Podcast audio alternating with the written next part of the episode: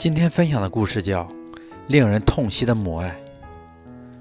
二零零五年三月十七日，当印度南部马德拉斯的建筑工程师尚卡尔回到家中的时候，看到了令其震惊而痛心的一幕：三十六岁的妻子塔米兹切维用一条绕在吊扇上的长围巾结束了自己的生命。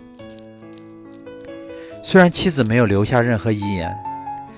但是尚卡尔比任何人都清楚，他抛下自己和孩子的良苦用心。经过警方周详的调查后，也认定这位具有强烈爱子之心的母亲是自杀，因为她不忍看到两个学习成绩优秀，而眼睛又几乎失明的儿子在痛苦中艰难度日，于是选择了自杀的办法。来捐献角膜，以帮助他们早日恢复视力。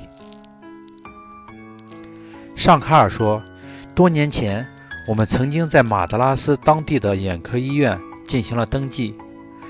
我们两人中先过世的一个，就把眼角膜捐给两个儿子。但是万万没想到，妻子为了让两个儿子早日见到光明，竟然采取了这种极端的方式。”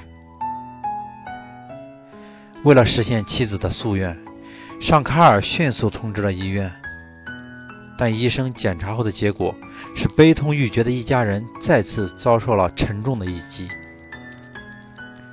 该医院眼角膜库的主任伊伦·古维尔说：“塔米兹切维的眼角膜已经轻微受损，无法用于移植，只能用作医学研究。”这位母亲白白地送掉了性命，真是令人扼腕。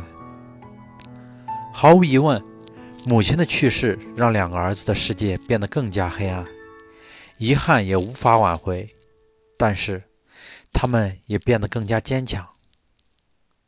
大儿子库马兰说：“妈妈希望我们努力学习，成为政府公务员。我们能回报她的唯一方式就是实现她的心愿。”尽管我没有残疾，但我和弟弟一定能做到。母亲是儿女心中的女神，母爱是儿女心中的天堂。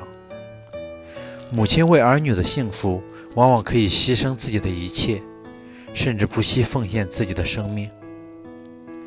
但母亲如何示爱，如何避免发生令人痛惜的母爱，确实是当今社会带有。